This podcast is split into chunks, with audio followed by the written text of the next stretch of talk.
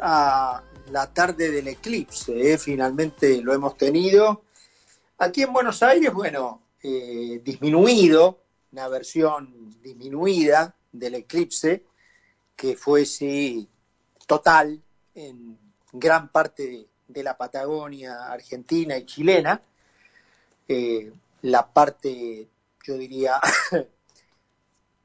norte y central de ambas Patagonias, de la Argentina y de la chilena, eh, no tanto en el sur, o creo que en el, en el sur-sur, digamos, Tierra del Fuego y demás, creo que fue un poquito más tarde, y tampoco creo que haya sido un oscurecimiento total como ocurrió en esa franja del territorio argentino, que lo, ha disfrutado mucho la gente. Eh, bueno, los demás lo han visto eh, por las coberturas de televisión y nosotros aquí tuvimos una versión, eh, digamos, ponairense del eclipse. dicen que fue un 75% de el ocultamiento del sol por la luna.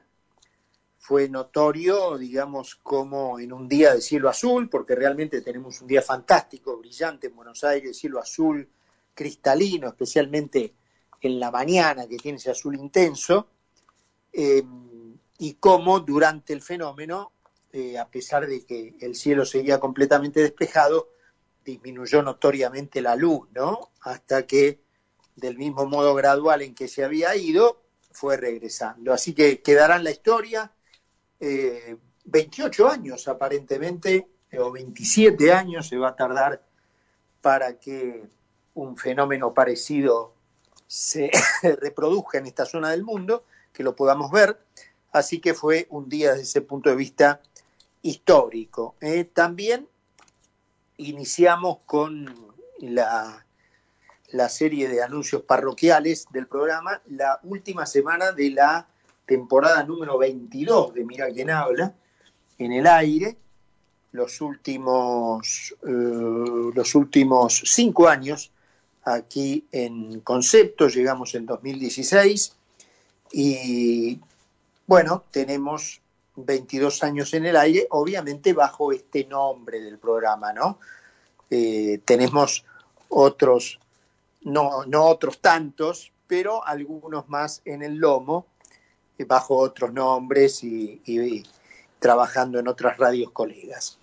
Em, el viernes estaremos terminando entonces esta, esta temporada número 22 de, Mira quién habla y vamos a ir conversando durante toda la semana, estos días que, que van desde aquí al mismo viernes, con todos los que de alguna manera ya son parte de la casa, ya son parte del programa, eh, columnistas entre, entre comillas, pero que tienen una aparición tan asidua entre nosotros que ya los consideramos parte del programa, así que los vamos, los vamos a llamar, por supuesto haciendo pie en cuestiones de, de actualidad en cada uno de sus temas, pero también como un modo de agradecerles a cada uno de ellos que siempre están dispuestos para conversar un ratito con nosotros.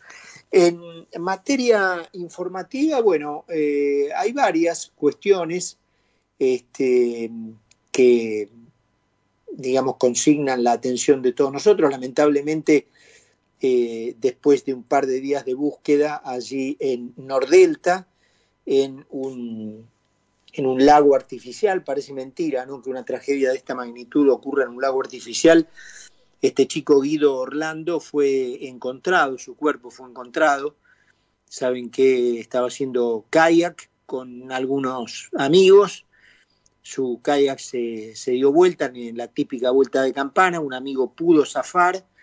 Inexplicablemente él no pudo, no, no, no se saben todavía los detalles con exactitud de, qué ha ocurrido ahí, este, pero bueno, lamentablemente eh, esto ya, ya se confirmó, aunque obviamente la presunción era notoria a partir de que empezaron a transcurrir las horas, ¿no es cierto?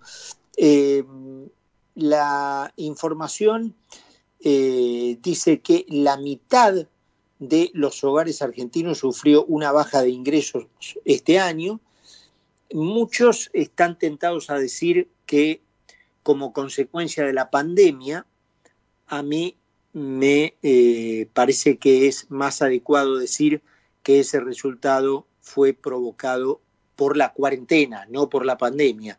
La pandemia lamentablemente le ocurrió a todo el mundo, pero no en todo el mundo se produjo la catastrófica caída de ingreso que ocurrió en la Argentina. Eh, de hecho, la Argentina es uno de los cuatro países en el mundo, miren que hay países, ¿eh? Eh, uno de los cuatro con más caída de PBI absoluto y PBI per cápita en el año 2020. Algunas de esas apreciaciones llevan la caída del eh, ingreso del Producto Interno Bruto a 16%, una monstruosidad este, que solo una impericia propia del kirchnerismo eh, pudo haber hecho realidad, ¿no es cierto? Repito, eh, la Argentina bajo el kirchnerismo siempre entreverándose en las tablas de posición de lo peor, ¿no? Em, por otro lado, hoy a las 4 de la tarde, hace un par de horas, había una convocatoria en el centro de Buenos Aires em, para pedir por la libertad de los presos políticos y por el descabezamiento de la Corte Suprema.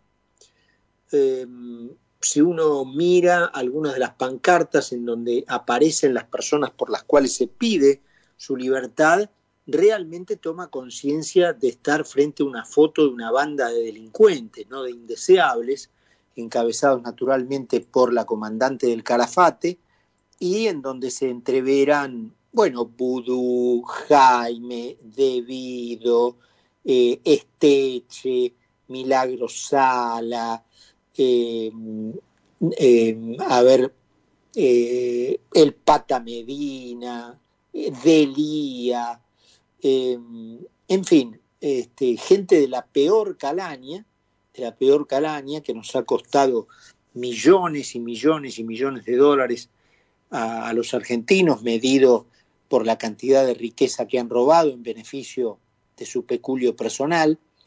Em, parte de los convocantes o entre los convocantes está un señor cura, ¿eh? Francisco Paco Oliveira, que eh, se presenta eh, eh, pidiendo por la liberación especialmente del señor Boudou bajo la figura de un indulto presidencial.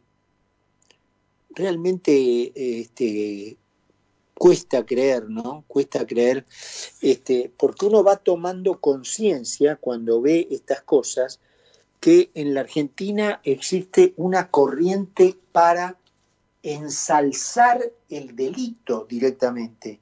Es decir, no es que estamos en un estadio en donde no se lo condena al delito, que es un estadio de por sí bastante grave, ¿no es cierto? Tener conciencia del delito y no condenarlo. Aquí se lo elogia, aquí se lo reivindica, al delito y a los delincuentes. Entonces la degradación moral, digamos, que eso supone, nos lleva a plantearnos muy seriamente qué es lo que está ocurriendo en la Argentina y qué es lo que nos está ocurriendo a nosotros.